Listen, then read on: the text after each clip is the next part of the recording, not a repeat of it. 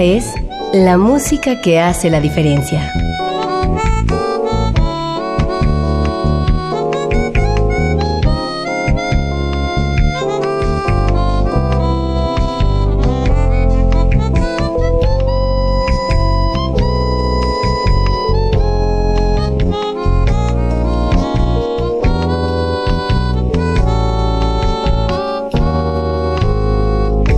Las estrellas del pop y de la música brasileña. Sonidos originales del cine y del teatro. Jazz, New Age y otros géneros.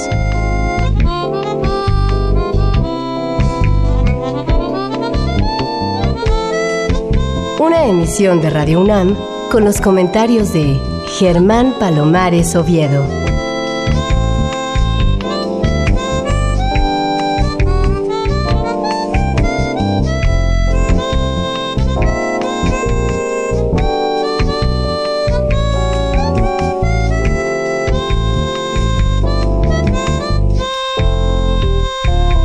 Muy buenas, soy Germán Palomares Oviedo en una nueva emisión con la música que hace la diferencia.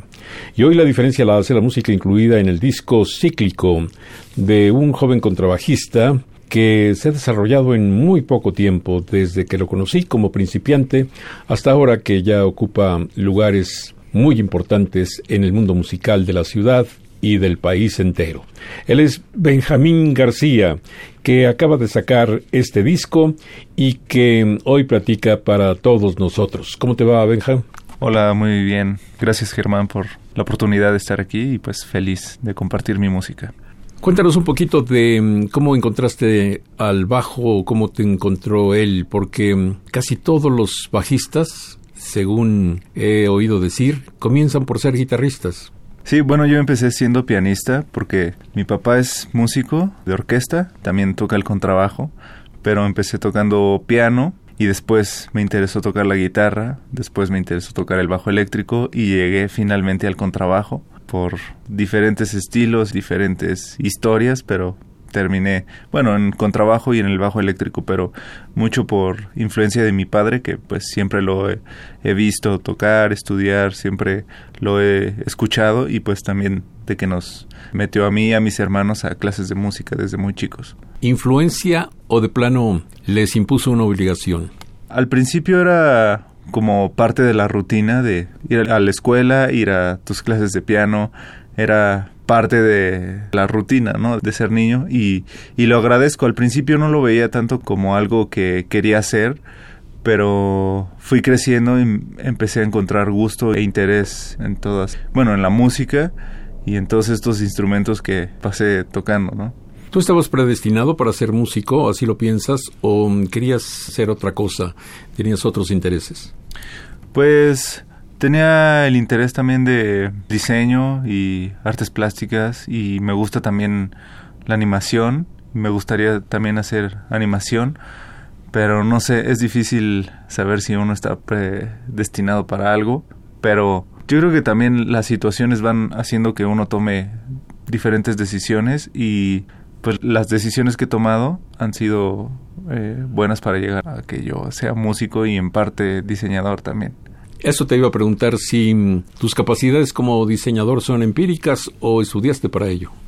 Estudié eh, en un CEDART y estuve tres años, bueno, tres años de preparatoria eh, estudiando artes plásticas y tenía muy buenos maestros de composición, teoría del color, algunas cosas de arquitectura, dibujo geométrico, pintura, muchas cosas que fueron yo creo que importantes también para mí para después yo poder desarrollar este lado de diseño y muchas de las cosas que hago en la computadora sí son que aprendí yo empíricamente, pero sí me, me sirvió mucho este conocimiento que tuve en la escuela.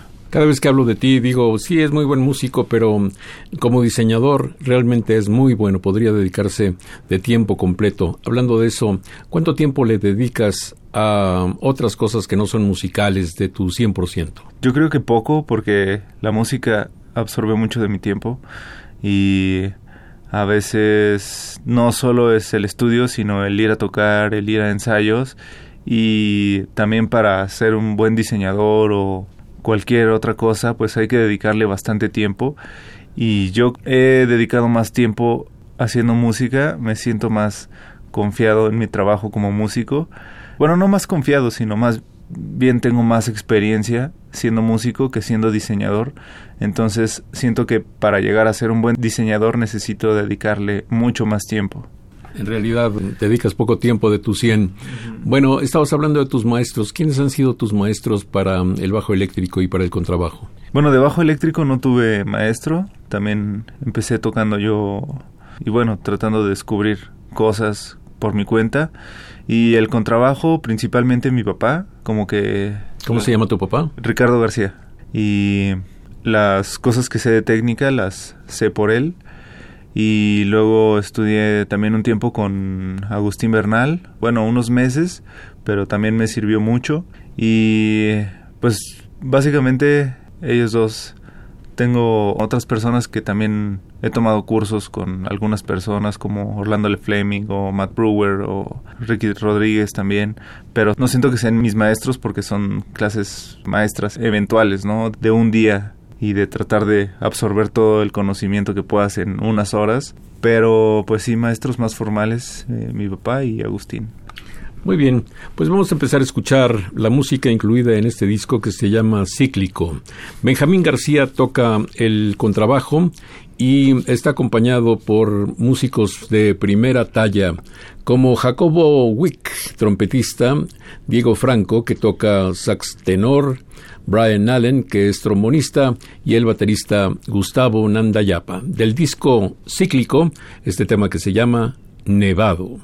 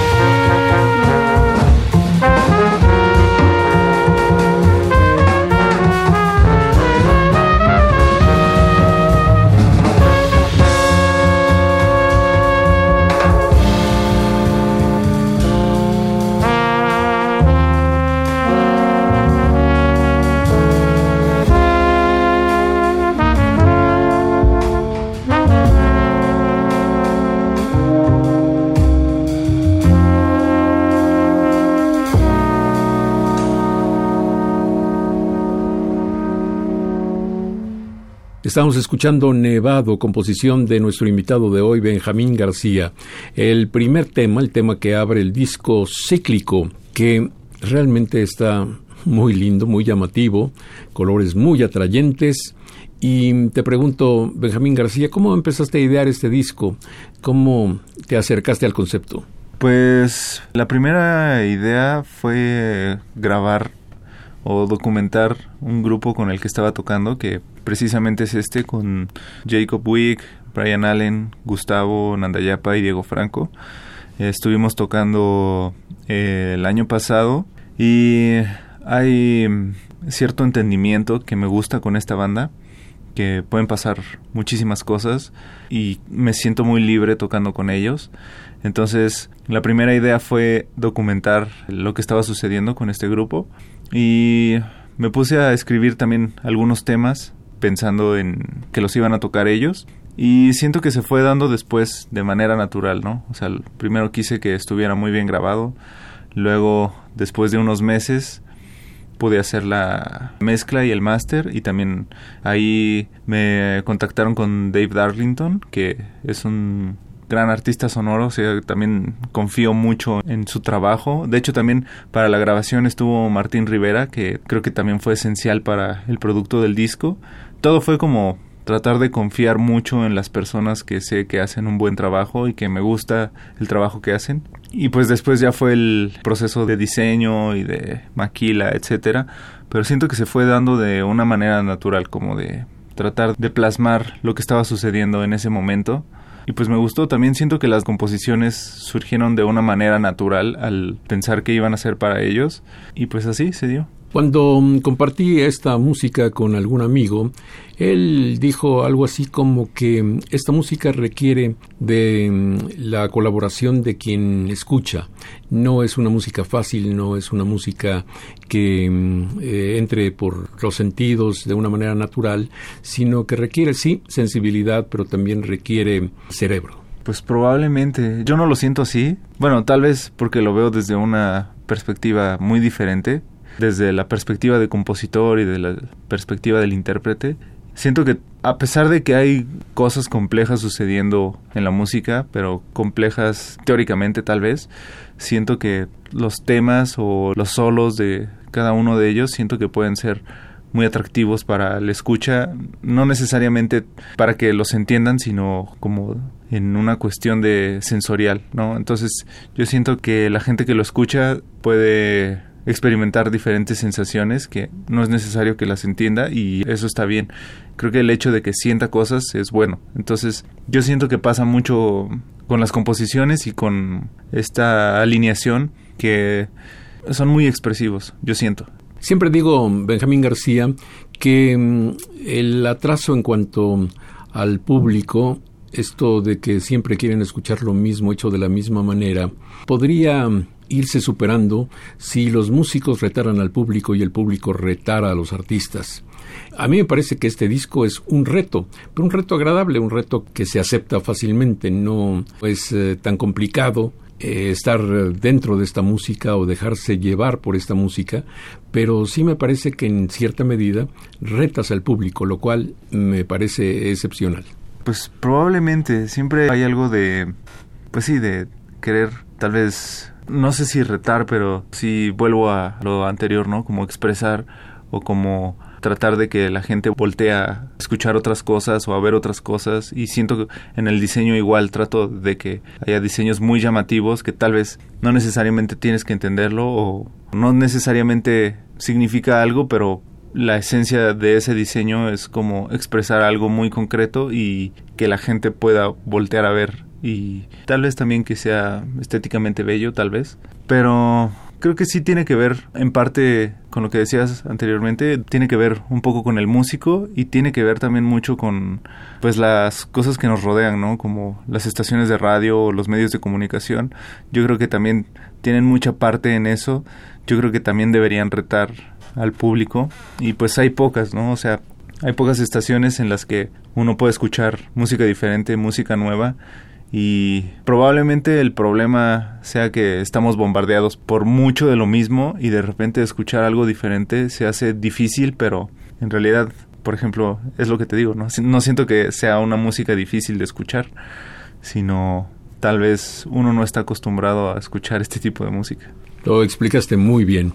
Bueno, vamos a escuchar más de este disco que se llama Cíclico en el que Benjamín García, como les había dicho, toca contrabajo y bajo eléctrico y se hace acompañar por el trompetista Jacob Wick, el saxofonista tenor Diego Franco, el trombonista Brian Allen y Gustavo Nandayapa como baterista.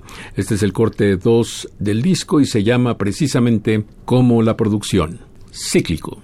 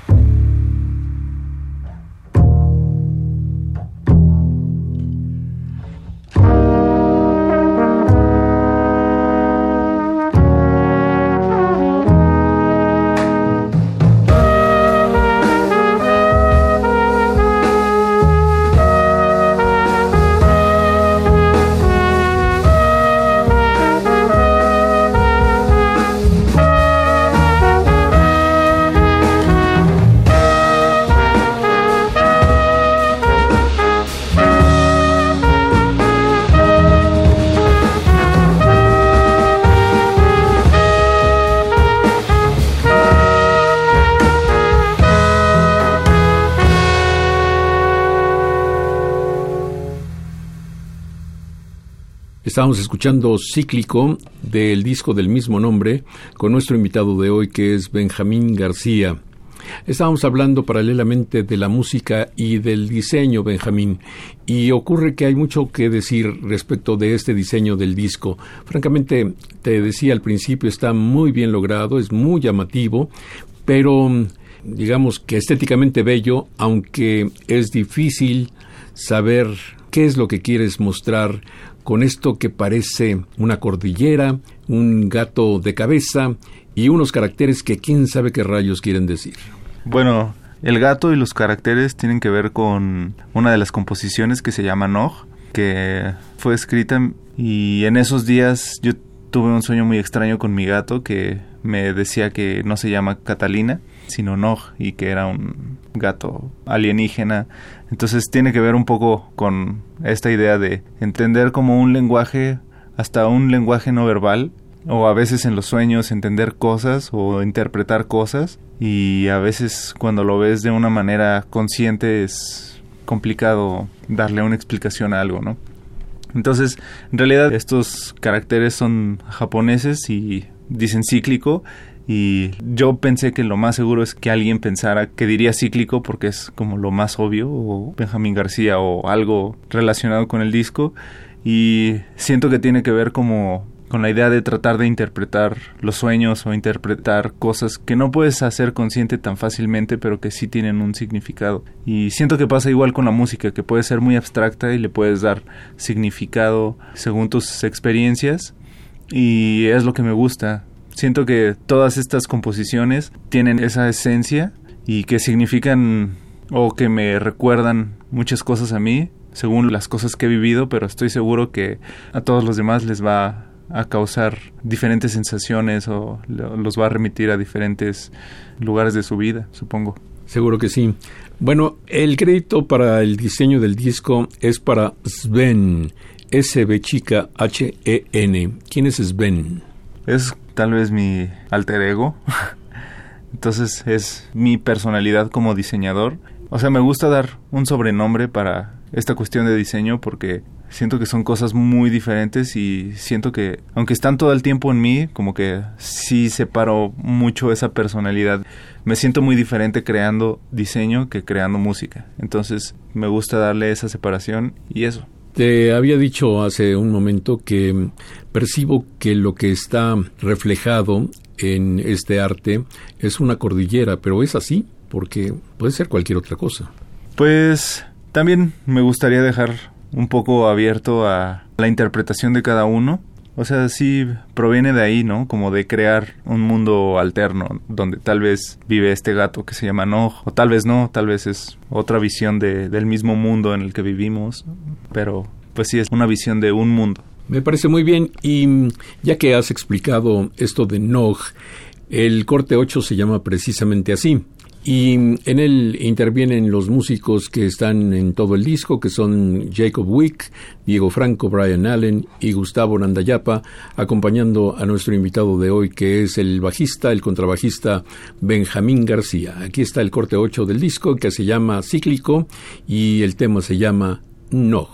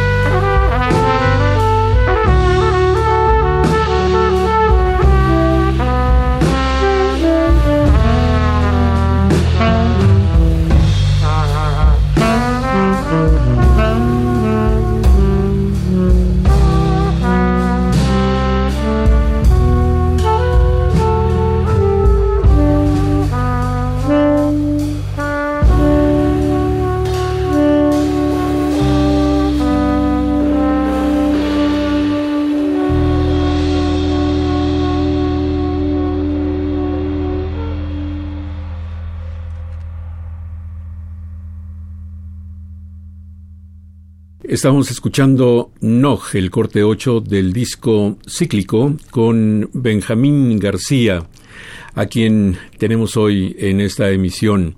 Nog, el último corte de esta producción, en la que toman parte músicos de muy elevada estatura, músicos muy importantes en nuestro panorama musical. Hablando de eso, Benjamín, ¿hay algún criterio más allá de qué buen amigo es y qué bien toca que te permita seleccionar a los músicos que tocan contigo? Pues yo creo que la personalidad es algo muy importante. De repente hay músicos que tocan muy bien, pero tal vez no son tan compatibles de personalidad con uno y para una gira o para tocar seguido con las mismas personas puede ser complicado, ¿no? Siempre la cuestión de la convivencia. Y pues no sé, yo creo que últimamente tiene más que ver eso que la cuestión de que sea un buen músico, ¿no? Entonces, ya a cierto nivel cuando hay varios músicos que pueden tocar muy bien disponibles, pues empiezas a pensar en otro tipo de cualidades. Y por cierto, no en todos los cortes participan los cinco miembros de la agrupación, por ejemplo en NOG. Así es, NOG es cuarteto, está solo Diego Franco, Jacob Wick, eh, Gustavo Nandayapa y yo. Y en otras canciones tocamos solo a trío o a veces cuarteto con Brian y con Jacob.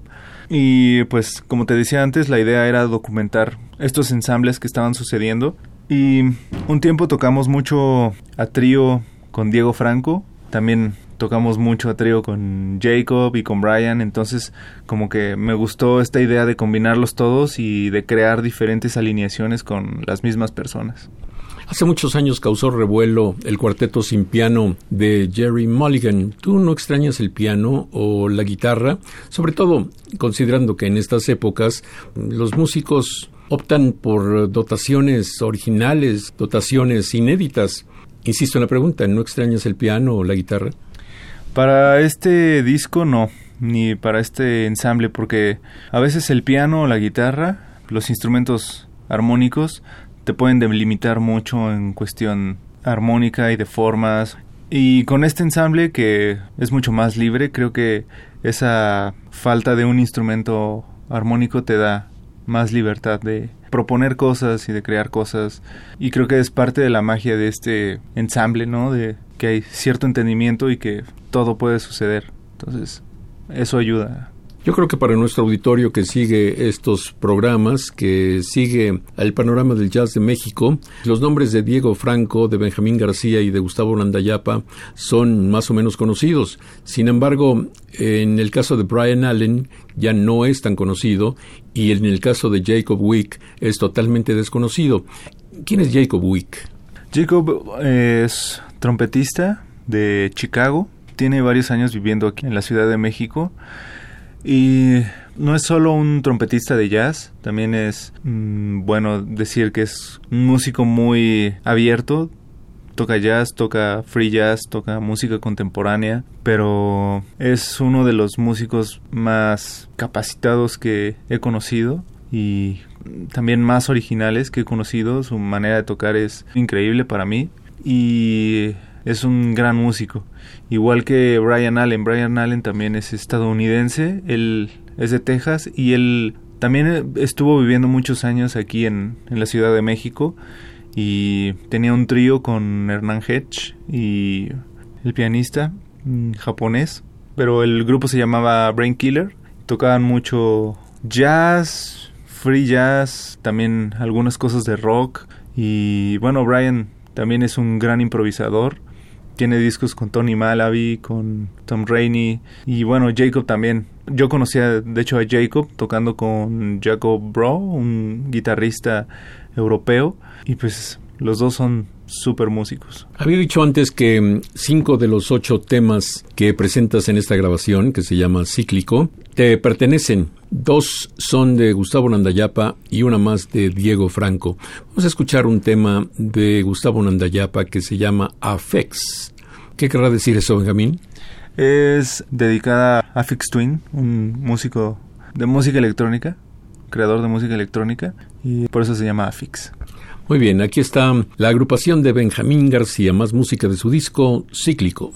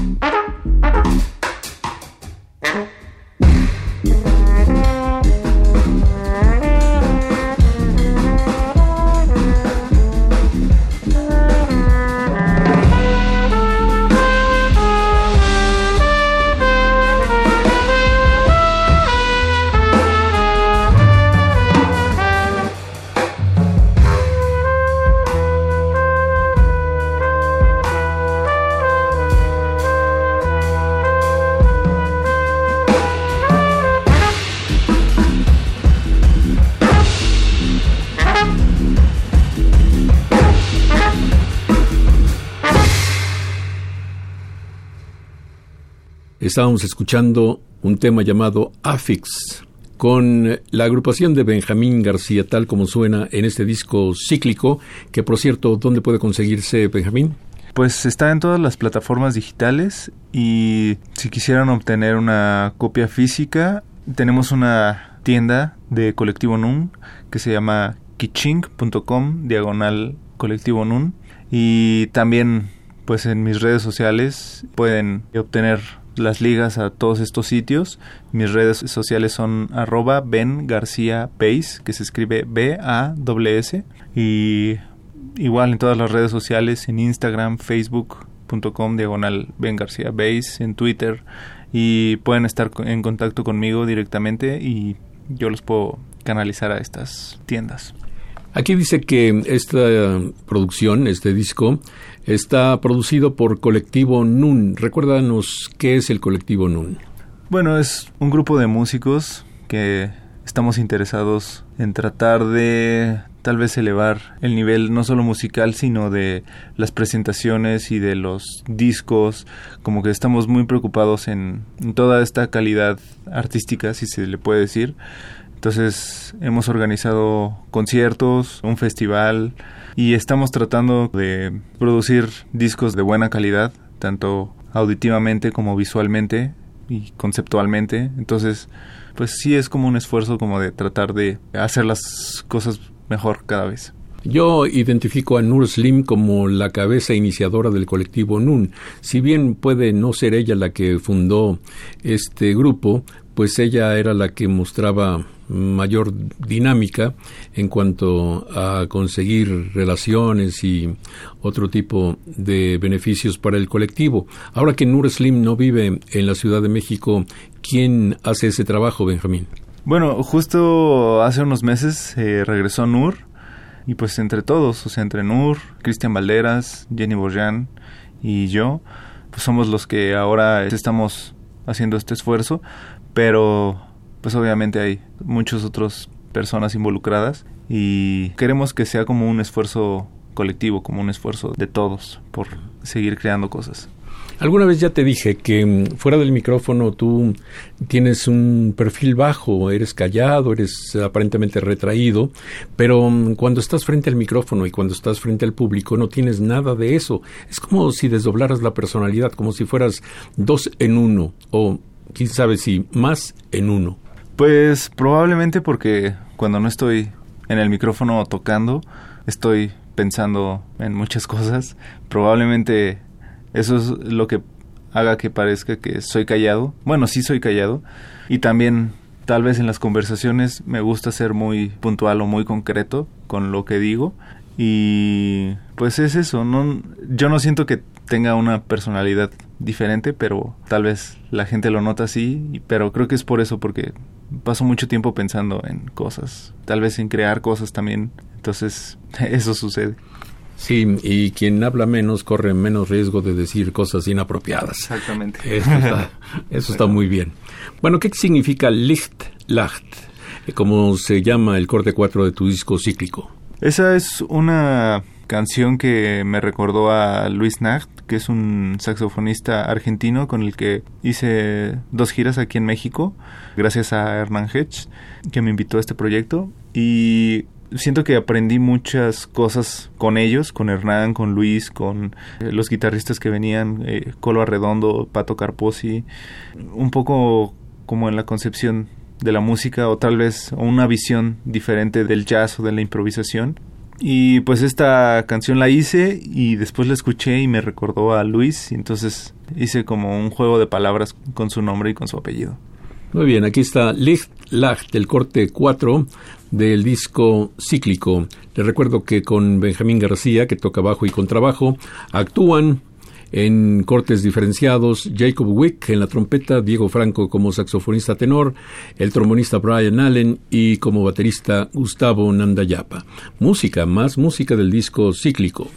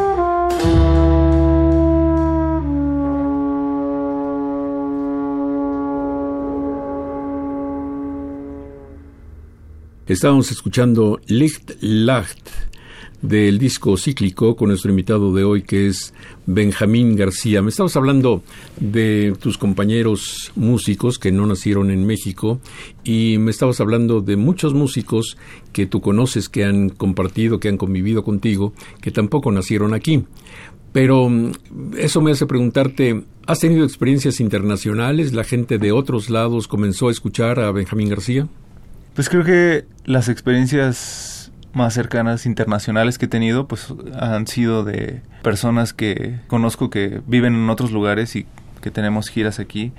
Como te dije como Luis Nacht o Albert Vila o Michael Mayo o pues a varias personas y que después regresan a sus países y hay cierto contacto también con estas personas y pues sobre este disco pues yo espero que cada vez se escuche más en, en diferentes lugares y eso, o sea, espero también ir creciendo al igual que mi audiencia.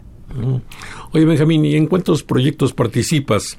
He visto que participas en varios y sobre todo otros en los que también está involucrada tu pareja, que es Jennifer Boyan. Así es. Trato de colaborar con la mayor cantidad de proyectos que puedo, pero a veces es complicado por el tiempo y también por las exigencias de cada proyecto. Pero últimamente, pues tal vez más formalmente he estado tocando con el grupo de Gustavo Nandayapa, con el grupo de Diego Franco, que igual pues son parte de mi grupo. Como dices, con Jenny tenemos un dueto de contrabajo y voz y tenemos una banda que también está a punto de estrenar disco que se llama Jab y que es más enfocada hacia el rock. Tiene muchas cosas de improvisación, supongo, o de jazz, pero es mucho más enfocada a rock y está Jorge Servín y tenemos también invitados mm, como Jacob Wick o Seamus Blake, canadiense pero de la escena de Nueva York. Está Aaron Flores y Cristian Valderas y pues también con Aaron y con Cristian tengo un grupo que se llama Torus y pues son algunos de los que me vienen a la mente ahora. O sea que no tienes tiempo para nada, te diviertes todo el día y por diversión, pues entiendo también tu manera de ganar dinero, tu manera de sobrevivir adecuadamente. Pues sí, trato de que las cosas que me gusten puedan ser sustentables, entonces pues sí trato de que siempre sea una experiencia enriquecedora y divertida. No sé cuántos años tienes, pero es obvio que tienes pocos. Y creo que esta pregunta vale todavía. ¿Qué sensación tienen tus padres de ver a un músico tan consolidado que empieza a ser tan reconocido como tú? Pues están orgullosos, no solo de mí, sino de también de mis hermanos, porque hemos tratado de seguir las cosas que nos gustan o las actividades que nos hacen felices y creo que eso es lo que más les da satisfacción. ¿No hubo en algún momento alguno de los dos que dijera, no, no te dediques a la música porque los músicos, en fin, tienen eh, algunos problemas para sobrevivir, algunos problemas de la clase de gente con la que conviven, etcétera, etcétera? Pues no, porque igual mi papá es músico, entonces como que siempre hemos estado en una familia de músicos y creo que tal vez habría sido un poco raro pensar de esta manera en una familia de músicos. Y aunque mi mamá sí me alentaba a que estudiara diseño pero pues no nunca ha habido algún problema de ese tipo. Hay que decir y hay que subrayar que mm, los músicos viven y trabajan como lo hace cualquier otro especialista, cualquier otro profesionista y muy a menudo se habla de los músicos como bohemios, se habla de los músicos como antisociales, se habla de los músicos como adictos a muchas cosas, etcétera, etcétera. Yo creo que habría que empezar a respetar a los músicos, creo que hay muchos individuos y por tanto muchas conductas, pero por regla general y entre todos los músicos que yo conozco son excepciones aquellos que sufren alguna enfermedad, porque en realidad se necesita estar muy cuerdo y muy lúcido para desarrollar en buena forma la actividad musical. ¿Cierto, Benjamín? Así es, pues lo explicaste de una manera muy clara. Pues muy bien, vamos a escuchar ahora el corte 7 de este disco que se llama Cíclico. Se titula Move, es un rendimiento largo. ¿Te gustan los rendimientos largos? Hay seis temas que vamos a poner en el programa de hoy y que todos tienen más de seis minutos de duración. Pues sí, creo que en el afán de documentar el tipo de música que estaba sucediendo en vivo, surgieron unos temas pues de duración larga y no me preocupé tanto por esa situación y tiene que ver mucho con la improvisación y el desarrollar cosas en la improvisación. Pero pues sí, me gusta escuchar de todo tipo de música y también duraciones largas me gustan también. Claro, y los músicos, salvo cuando se trata de aquellos que se dedican a la música comercial, pues no están pensando en la duración final de sus temas, ni mucho menos. En la música comercial es diferente porque ya se sabe que las canciones eh, se prestan más cuando son cortas, cuando no tienen un desarrollo tan largo. Pero en la música alternativa, la duración es lo menos importante.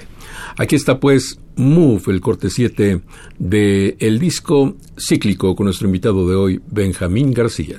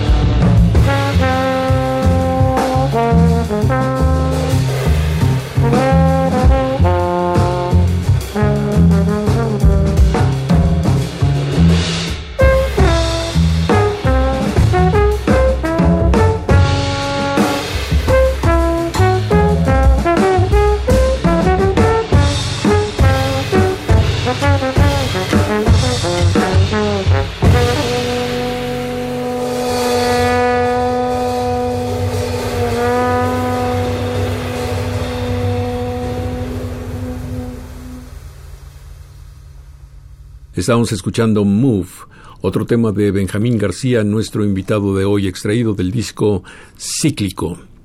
En algunas producciones, Benjamín García se dice que el líder hace bien en no ocupar todos los cortes con sus propias creaciones, sino que comparte con los miembros de su agrupación o con otros compositores.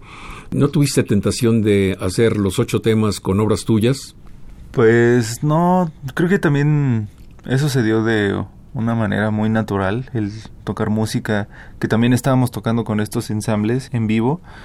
Y eh, creo que para mí era importante el introducir estas composiciones de Diego y de Tabo en este disco porque siento que también de tocar con ellos he aprendido y he formado también ciertos criterios o cierta visión estética tocando con ellos y creo que para mí es muy importante lo que hacen ellos y era importante también agregarlos a este material.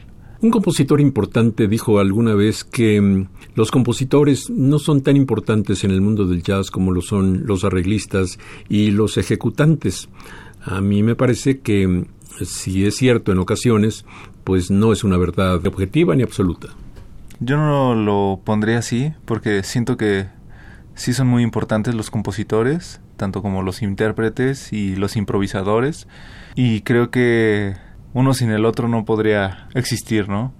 Que igual hay muchos intérpretes que son los compositores y los improvisadores, como en el caso de este disco, pero sí siento que es muy importante también la propuesta eh, de composición y de arreglo, y creo que también ha sido muy importante dentro de toda esta tradición jazzística y pues hasta estos días seguimos estudiando composiciones de Charlie Parker, de Wayne Shorter, de John Coltrane, de todos. Entonces también, además de sus improvisaciones y de sus interpretaciones, pues es importante ese legado de composiciones que nos dejaron. Hablando de compositores, otro de los que participa aquí en tu disco es precisamente Diego Franco. Yo no sé cuántos años tiene ahora, pero todavía no llega a 25 probablemente sí ya tiene 25 o 26, no sé, por ahí, por esa edad tiene. De todas maneras sigue siendo una especie de niño prodigio. Llegó a la ciudad cuando tenía 19 años y ya tocaba súper bien. Pues sí, Diego lo conocí hace varios años y creo que también hemos aprendido cosas juntos y también me siento muy libre tocando con él porque tiene una visión muy amplia de la música, no solo en el jazz, sino en otro tipo de música, música folclórica o tradicional mexicana, también free, como que le entra a, todo, ¿no? Entonces también esa visión hace que puedan surgir muchas cosas de esas interpretaciones tal vez de música de jazz, pero se vuelve algo mucho más amplio. Sí, yo admiro a Diego Franco, pero hay algo que no admiro en él. Y es el título de sus temas. Este, por ejemplo, se llama Sangre, Suero, Grasa y Cebo. Yo no sé qué lo inspiró, pero vamos a escuchar a ver si nos imaginamos algo al respecto.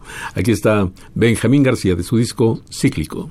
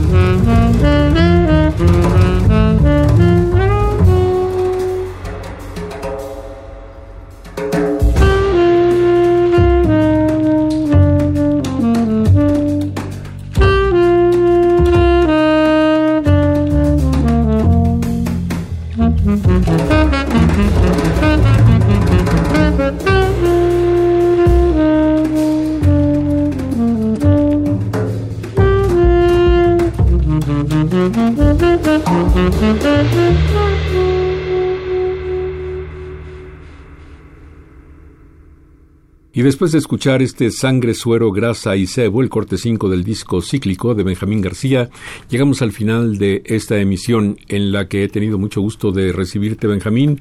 ¿Y este es tu segundo disco? Como líder del proyecto es mi primer disco. Tengo una coproducción con Jenny. Cierto. Y tengo otros discos con mis bandas, con Torus, y como acompañante también varios discos, pero este sería mi primer disco como una propuesta original mía o como con una visión mía. Entonces sí, este es el primer disco. Pues espero que hagas mucho más y que mm, vengas aquí para mostrárselos a nuestro auditorio. Gracias Benjamín García, te felicito. Realmente tu disco no solamente suena bien, se ve muy bien y creo que vas a tener una buena repercusión con el mismo. Pues muchas gracias por tus comentarios y el espacio y como dije al principio estoy feliz de compartir mi música con todos. Nos vemos muy pronto, Benjamín García.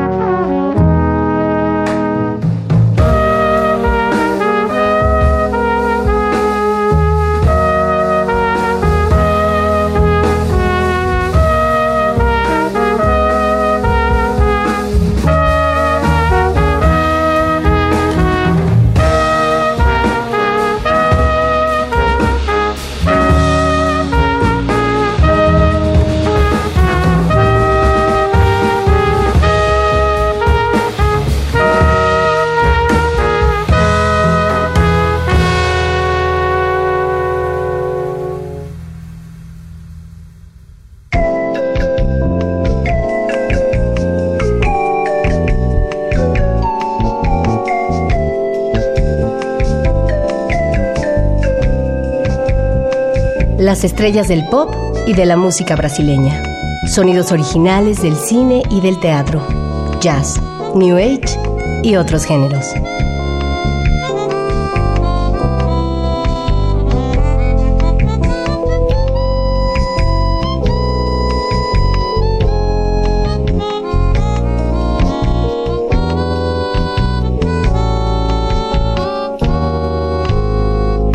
La música que hace la diferencia.